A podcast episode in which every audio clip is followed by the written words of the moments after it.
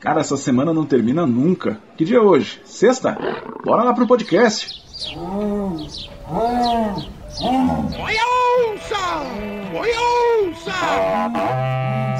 Guarê.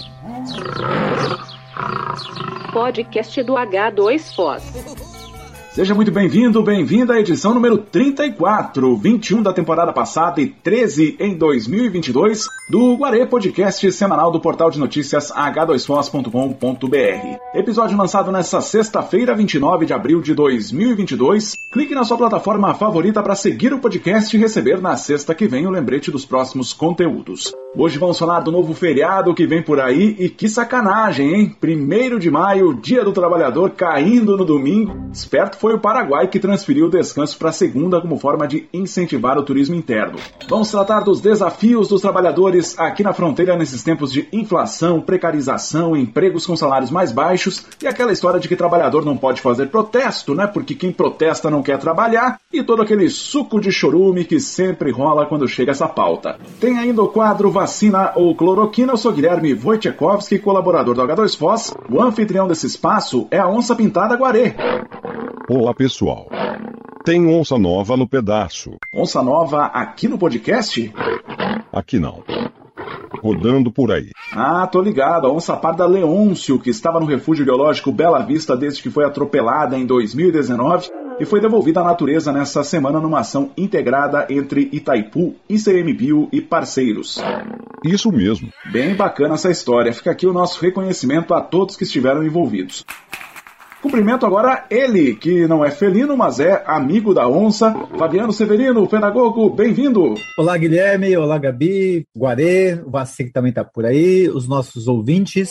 E vamos lá para mais uma semana com feriado no domingo. Nem sei o que pensar sobre isso. Melhor nem pensar numa hora dessas, viu? Gabriela Zempuski, jornalista, tudo bem com você? Tudo ótimo, Guilherme. Bem-vindos aos meus colegas, o Fabiano, o Guarê, o Guilherme também. Vaci, estamos com saudade. E também muito bem-vindo a você que está nos ouvindo agora. E hoje eu vi que tá corrido, né? Que o episódio vai dar trabalho. Que belo trocadilho, Guilherme. Primeiro de maio. Episódio que dá trabalho. Ô, Guarê, aliás, primeiro de maio é o dia do trabalhador ou o dia do trabalho? Porque aqui no Brasil, pelo menos, né, parece que o nome da data varia conforme até posição de quem fala. A gente vê que entre o pessoal das classes empresariais a gente ouve mais o nome dia do trabalho. Já o pessoal do chão da fábrica, né, também dos movimentos, dos sindicatos, é, usa mais o nome dia do trabalhador. Nos países vizinhos não tem muita discussão, é dia do trabalhador e ponto. E vocês, como é que chamam?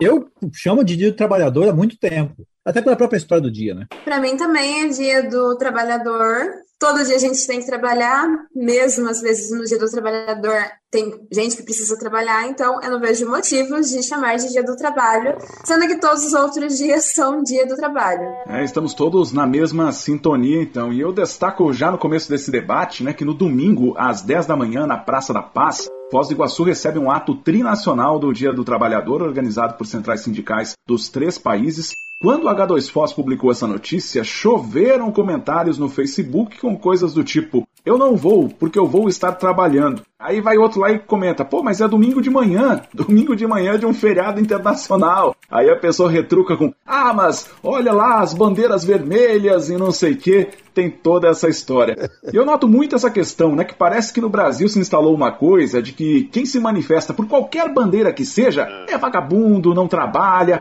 Para quem diz isso, Parece que o único ato que vale é o protesto Copa do Mundo, que é do povo que vai pra rua com a camisa da seleção. Calvão. Tô viajando ou vocês perceberam algo assim também? Eu ia falar exatamente isso, Guilherme. Não é qualquer bandeira que tem esses protestos todos, não, tá? Tem umas bandeiras que circulam por aí que o pessoal bate palma, faz carreata, buzina, não é? Tem maior festa aí, não tem menor problema, ao depender da cor da bandeira. Se for uma bandeira monocromática ou muito colorida, aí a coisa fica feia. Parece que o pessoal que se incomoda muito, né? Mas é bem lembrado Guilherme, que a data do 1 de maio é um feriado internacional. Sua origem, ao menos acordada, é de 1886, não é? Então, assim, cara, tem tempo demais só ficar com mimimi. Já foi um bom tempo para entender que a data começa por uma reivindicação dos movimentos trabalhadores, porque, afinal de contas, se achava aquela época que trabalhar 17, 18 horas por dia era pouco. Né? Não tinha problema nenhum. Então a data começa com a greve dos trabalhadores para redução para tentar reduzir a 8 horas de jornada de trabalho a 8 horas diárias, que foi conseguir há muito pouco tempo. A gente tem menos de 30 anos aí com jornada regulamentada em até 8 horas de trabalho. Falou em trabalho infantil, a jornada de trabalho também e salários diferenciados para mulheres. E nós temos é, acompanhado, vocês também têm visto por aí, percebido que, bem, no Brasil é novidade, né? Já faz algum tempo que voltou a aparecer os casos de trabalho análogo à escravidão. E agora apareceu aí na, acho que foi no Fantástico, final de semana, mais um caso de uma senhora que já com 80 anos, que estava há mais de 30 anos trabalhando para as pessoas de uma casa, basicamente em troca de comida e dormir. Então, neste primeiro de maio, para quem acha que tem muito mimimi, a gente está vivendo num país que ainda se encontra trabalho análogo à escravidão. Mimizento é quem reclama, tá? A gente está no momento que a economia está muito prejudicada. A gente viu a inflação subindo nesses últimos anos. A gente está vendo os preços da gasolina, da comida. A gente já falou várias vezes nesse podcast sobre pessoas que não estavam conseguindo comprar comida, que estavam comprando ossos para fazer sopa, que estavam comprando farelo de arroz, que era algo que nem era comercializado antes dessa crise. Você enxergar um movimento, um protesto desses e achar que é só uma forma de você levantar bandeira para determinado lado, você tá fora da realidade. É muita falta do que fazer. Você vê um protesto e começar a associar com coisa que às vezes não tem nada a ver e depois acabar brigando por causa disso. Como a gente estava falando de bandeiras monocromáticas de um certo tom carmesim, tem gente que reclama. Eu estava pensando na cor abajur cor de carne. Pois é, né? Toda a discussão sobre o que é que o, o Rich falava mesmo né? naquele trecho da música. Cor de carne é uma cor que é a cor da, da carne, né?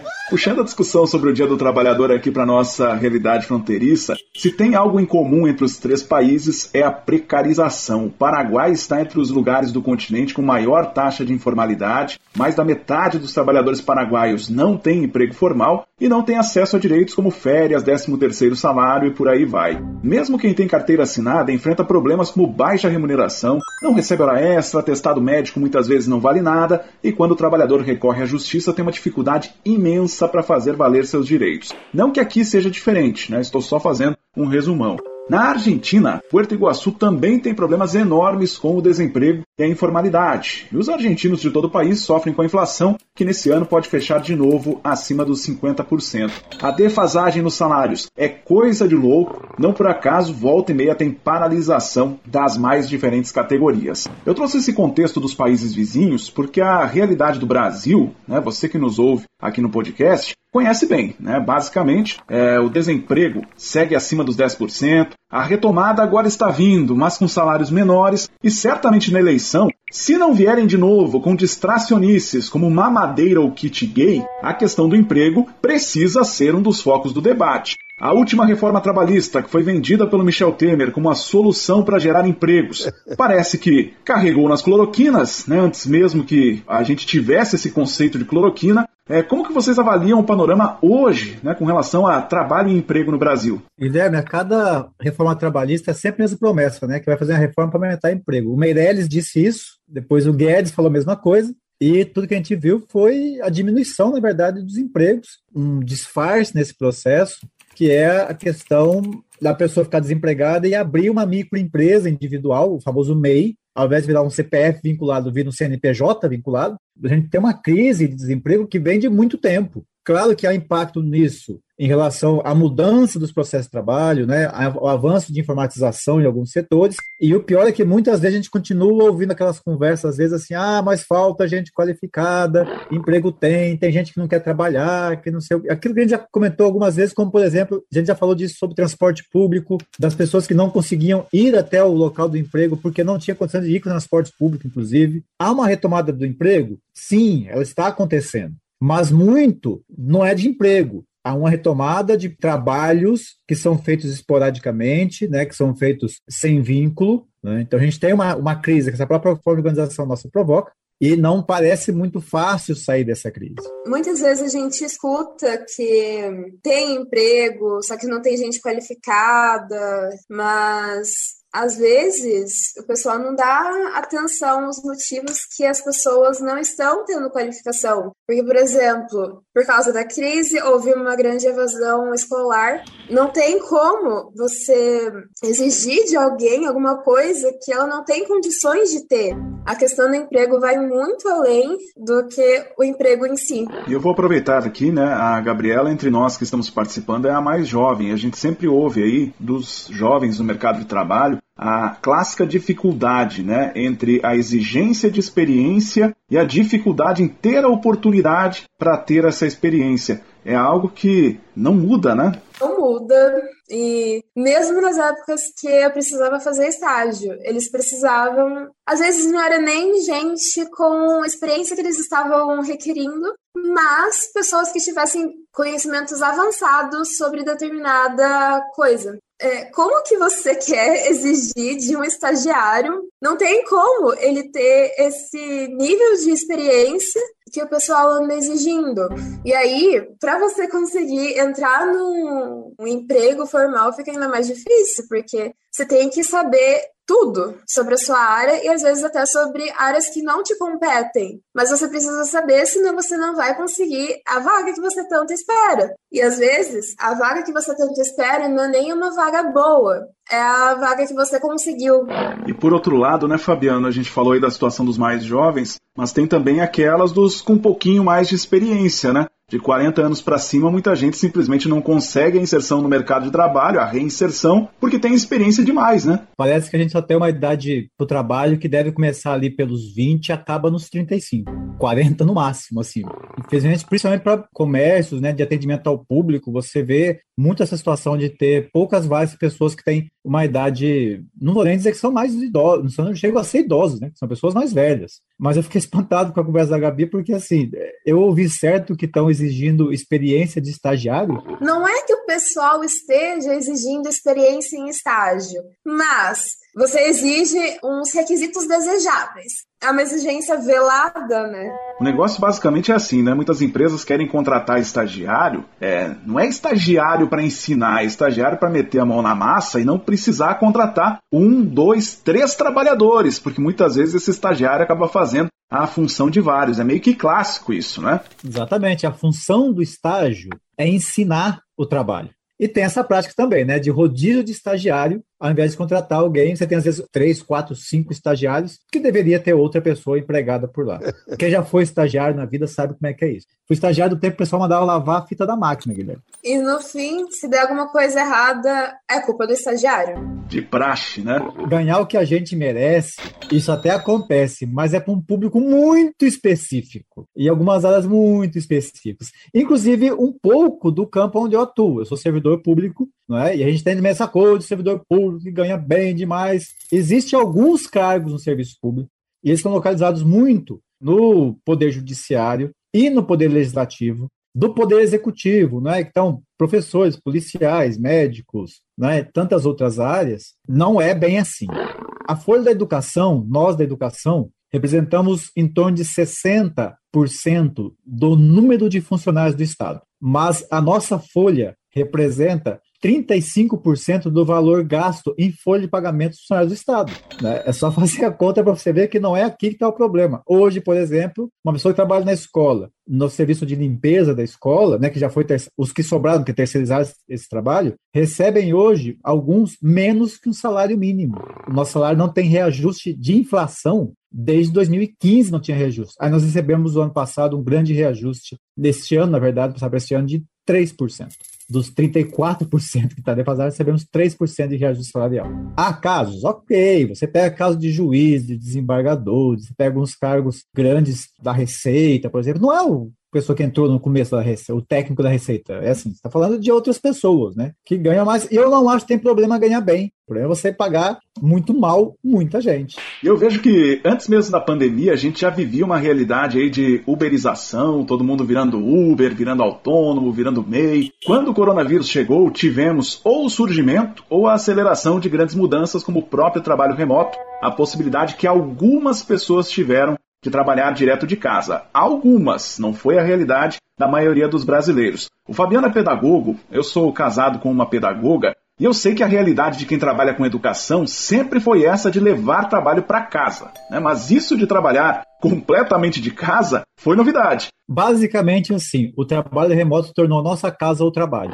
Todo período que você está em casa virou período de trabalho. Não é assim, atendendo pessoas quando era possível falar manhã, tarde, noite, recebendo mensagem de final de semana, tendo que procurar pessoas que não estão fazendo atividades também por telefone, internet, das mais diversas formas. Né? Foi uma experiência, claro, era o que era possível fazer naquele momento, mas mostrou que, em grande parte das escolas, que não deu certo, não é assim? Não deu certo porque a população não tem esse acesso todo à informática, à internet em especial. Acessar o WhatsApp, que plano de dado não cobra, é diferente de ter acesso à internet. Né? Assim, que ter o WhatsApp não é ter internet. Não é, não é, conseguir fazer pesquisa, não é conseguir produzir. E outra coisa, as pessoas não conseguem produzir no celular. Assim, você conversar com alguém pelo WhatsApp, por exemplo, é diferente de você produzir um texto. E o que a gente percebe é que foi um período extremamente cansativo. Ah, tô cansado, velho. O pessoal veio da pandemia cansado, muita gente dizendo que a gente não estava trabalhando, que não estava fazendo nada. Foi um dos períodos que a gente mais trabalhou e realmente você vivenciou isso em casa, né, Guilherme? O que foi esse trabalho.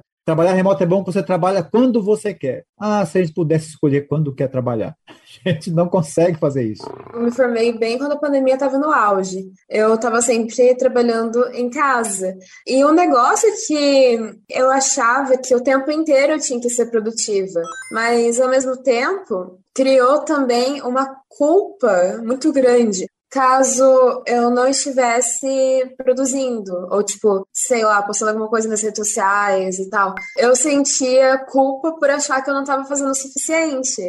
Sendo que boa parte das vezes eu estava sozinha. Tipo, se eu precisasse de ajuda com alguma coisa, às vezes a pessoa não me respondia na hora, às vezes eu tinha que ficar esperando, às vezes a resposta não vinha. Então, por mais que trabalhar em casa tenha sido uma coisa até que vantajosa, porque você não precisa acordar tão cedo quanto em dias que você precisa ir para algum outro lugar, bater ponto e tal. Ao mesmo tempo, é uma experiência que foi meio sofrida, porque tem coisa que às vezes não vale muito a pena passar. Pois é, e na área de comunicação já há algum tempo existe né, essa realidade do trabalho remoto, até redações inteiras trabalhando à distância, como no caso do H2 Foz, então não foi uma grande estranheza para muitos profissionais. Para mim, o mais estranho foi fazer rádio, né, apresentar programas de rádio sem estar presencialmente no estúdio. Dava um trabalho muito maior do que o tempo que eu gastava anteriormente para me deslocar fisicamente até a rádio. Conversando com pessoas que tiveram a oportunidade do teletrabalho, eu percebi né, que, via de regra, o trabalhador até se adaptou rápido. O problema maior em muitas empresas foi a chefia, né? Chefia mandando mensagem fora de hora, cobrando, como a Gabi falou, né, até uma carga muito maior de serviço aquele sentimento de culpa que muitas pessoas ficavam, ah, mas eu não estou dando conta aqui. Teve também bateção de cabeça com sistemas que não funcionam, a pessoa usando o próprio equipamento e gastando energia e internet de casa né, para trabalhar para a empresa e não recebendo nenhum tipo de compensação por isso. E aquela ideia, né, de que se eu não estou vendo, a pessoa não está trabalhando. Então teve gente aí que eu conheço que mesmo com os riscos da pandemia, ficou feliz da vida quando voltou para o presencial. Isso mostra que essa questão do trabalho remoto, né, lado bom e lado ruim, é, mostra que ainda tem muito chão para a gente evoluir nessas relações de trabalho, né? Guilherme, você tocou no ponto que eu ia falar, essa coisa de que boa parte do trabalho remoto acabou que a estrutura do trabalho ficou a cargo do trabalhador. A internet, o equipamento, era o próprio trabalhador que teria que dar conta disso. Agora, uma coisa boa é que parece que muita gente entendeu que algumas reuniões poderiam ser um e-mail. As pessoas também descobriram que dá para fazer reuniões sem ter que se deslocar de um lugar para o outro, que ela poderia acontecer também de forma virtual eu só espero que as pessoas continuem entendendo que muita reunião pode ser um e-mail, ainda mais aquelas que você não pode dizer nada, você só tem que escutar e acabou. Não precisa fazer reuniões se dá para ser resolvido com um e-mail. Às vezes até uma mensagem no WhatsApp, um áudio, uma ligação. Ah. Não precisa fazer reuniões. Ah, tá bom, tá bom. Podcast é podcast e áudio de WhatsApp é áudio de WhatsApp. O pessoal mandar áudio de oito minutos, gente, não é podcast, tá? É outra coisa. Oito minutos? Vocês têm sorte, eu já recebi com mais de 15, né? Tem coisas aí que não dá mesmo. E aqui no Guarê nós temos a felicidade de ter ouvintes em três países. Não é todo podcast em português que tem esse privilégio. Aqui na região, né, por mais que exista, digamos assim, uma integração baseada na informalidade, não é de hoje que a gente vê brasileiros trabalhando no Paraguai, paraguaios trabalhando em Foz. Isso tem aumentado nos últimos anos em locais como as lojas na Vila Portes, no Ceasa, pessoal da construção civil. Temos também muitos argentinos. Dias atrás eu fui numa loja e o rapaz que anunciava no alto-falante tinha sotaque argentino. É, muitos desses trabalhadores são informais, mas o Mercosul permite essa formalização. Se você que nos ouve tem interesse, dá uma pesquisada nos requisitos de cada país, não é tão complicado assim. O que eu noto é que passa o tempo e alguns estereótipos continuam. Por exemplo, Dizem que o brasileiro não quer saber de trabalhar, só quer saber de feriado. E não, né, o Brasil não está entre os países que mais têm feriados no mundo. Ou que o argentino só quer saber de protesto, né, devido às manifestações que a gente sempre vê acontecendo ali no país vizinho. Ou que o paraguaio é preguiçoso, o paraguaio não trabalha direito. Alguns dos melhores profissionais com quem eu já tive a honra de trabalhar, inclusive, são paraguaios a gente tem aí Itaipu, né, com equipes mistas, brasileiros e paraguaios, para mostrar como os profissionais se equivalem. Então, estamos falando de estereótipos, rótulos, preconceitos. A gente tem rótulos também com relação aos servidores públicos. O Fabiano já falou aí um pouco que o servidor público muitas vezes é estigmatizado. Fabiano, como é que é trabalhar né, num ambiente que muitas vezes não é o mais adequado e ainda ter de lidar com essas visões, muitas vezes preconceituosas, sobre o servidor. Com o tempo, a gente meio que acostuma com algumas coisas, né? Tem momentos que você explica, tem momentos que você simplesmente não vai explicar isso. E estabilidade de emprego também não é mordomia. Estabilidade nos garante fazer aquilo que tem que ser feito, apesar de quem está no governo. E eu quero destacar aqui, por exemplo, esse episódio está indo ao ar nessa sexta-feira, dia 29 de abril, que foi 29 de abril de 2015, que ocorreu o massacre aos servidores públicos na, em frente à Alep. Eu estava lá no dia, inclusive. Presenciei muitos amigos próximos machucados. E a gente chama de massacre porque é o seguinte: ainda que houvesse um número grande de servidores públicos, e do outro lado, outros servidores públicos, né, da polícia militar, alguns setores da segurança por lá, quando você tem um grupo que está armado em relação a outro grupo que está desarmado e o grupo armado atira com helicóptero jogando bomba a esmo, gás pimenta, cacetete. Isso é massacre. Quando não há condição do outro lado reagir. Um assalto do governo de plantão da época Beto Richa ao nosso fundo previdenciário que tinha 7 bilhões, que era praticamente dinheiro só descontado do salário do servidor todo mês, que o governo meteu a mão bonito naquele dinheiro. E hoje nós temos um fundo previdenciário que é deficitário, além, obviamente, de ataque à carreira e diversas coisas. Portanto, quando o servidor público tem a sua paralisação, vai à rua, dizer, olha, não tem condição, é pensando o seguinte, não é só a nossa condição. O servidor público é o Estado atendendo a população. É dizer exatamente assim, nós não estamos tendo condições adequadas para atender de forma adequada a população. Gabi, você lembra onde você estava em 29 de abril de 2015, que foi um dia aí que infelizmente entrou para a história, né? O Paraná foi notícia no mundo inteiro, inclusive por causa do episódio lá em Curitiba. Você lembra onde você estava? Olha, você fez uma excelente pergunta. Naquele ano, 2015, eu estava no segundo ano do ensino médio e sinto muito.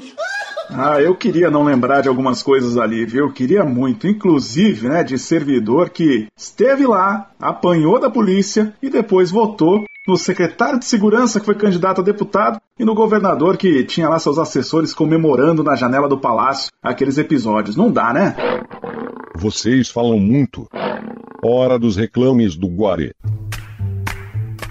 Foz do Iguaçu com muito mais conteúdo. O portal H2 Foz é referência em jornalismo nas três fronteiras. Notícias, entrevistas e reportagens exclusivas. Conteúdo de qualidade em texto, foto e vídeo. Visite h2foz.com.br. Informação relevante com credibilidade para você.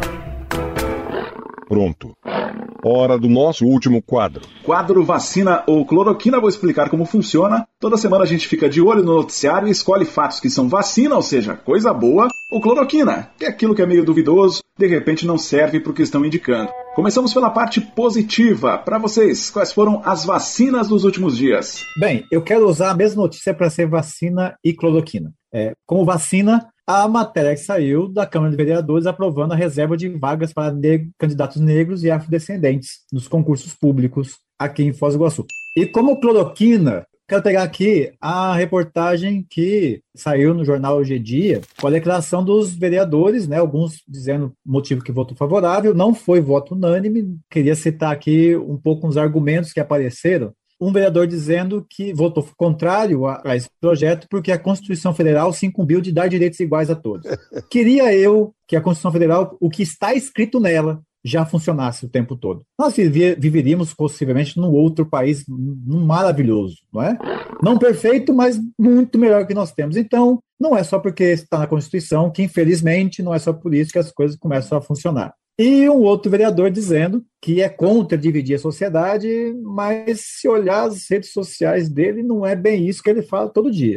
Eu vou aproveitar aqui o embalo do Fabiano e vou unir também vacina com cloroquina. Vou começar falando da cloroquina porque teve um negócio essa semana que me deixou de queixo caído. A deputada Carla Zambelli apresentou o projeto de lei que prevê anistia aos parlamentares que cometeram crimes de natureza política desde que o atual presidente tomou posse em 2019. O contexto é o de tentar limpar a barra do deputado Daniel Silveira, mas teve gente graúda comemorando. E aí eu me pergunto, a quem será que interessa realmente discutir um projeto como esse? Mistério.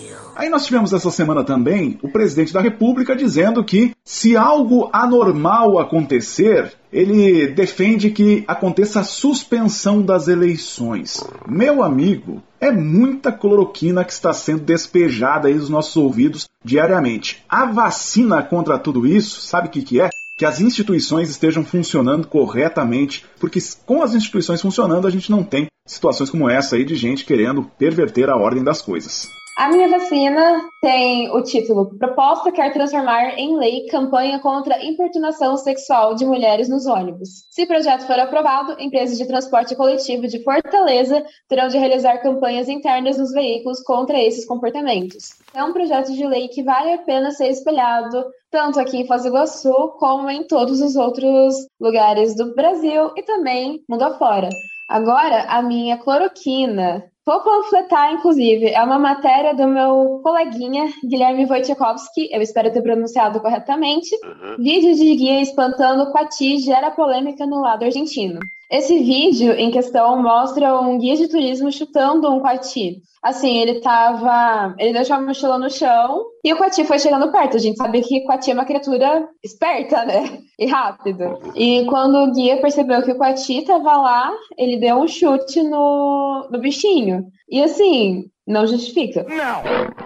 Chega por hoje. E chegamos ao final do episódio 34 do Guarê Podcast semanal do portal de notícias h2foz.com.br. Sexta-feira que vem tem mais. Clique aí na sua plataforma favorita para seguir o podcast da Onça e receber o aviso assim que o novo episódio for publicado. Eu sou Guilherme Wojciechowski agradeço a todos e todas que chegaram até aqui e também ao Fabiano Severino, pedagogo. Até sexta! Valeu, Guilherme, Gabi, ao Guarê, aos nossos ouvintes, né? E vamos aí mais uma semana, a gente está aí de volta. Vamos lá? Gabriela Zempulski, jornalista, até semana que vem. Até semana que vem, Guilherme, Fabiano, Guarê. É, até semana que vem é você que está nos ouvindo e especialmente é você que ficou indignado com os tamanhos absurdos que falamos hoje. Por favor, compartilhe com as pessoas esses absurdos para que mais pessoas possam escutar as coisas ridículas que nós vínhamos falando ao longo desse episódio. E até semana que vem. Ó, oh, Guarê, não sei para você, mas para mim que primeiro de maio caindo no fim de semana tinha que ser proibido se eu fosse eleito presidente, ó, isso aí que eu ia fazer. Não sabia que você era candidato. Não sou, né? Só se onça votasse. Aí, quem sabe, eu teria chance, eu teria pelo menos o seu voto, né?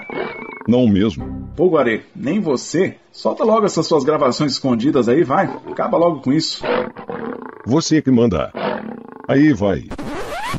Gabi, você citou aí o negócio do Coati, né? Com o Guarê ninguém ia chutar, não, né? Não ia ter guia nenhum, nem pessoa nenhuma chutando o Guarê, não, né? Com certeza. É. Isso chegou reencontrado, reapareceu, na verdade, uma onça ali do parque, né? O pessoal tá falando que ela tá meio sumida.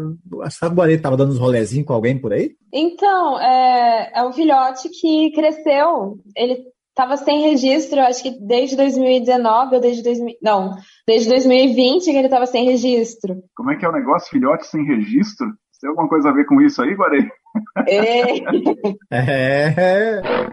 Preciso pensar em uma nova estratégia para incomodá-los. Conto com a sua colaboração. Escreva para o Guare. Obrigado.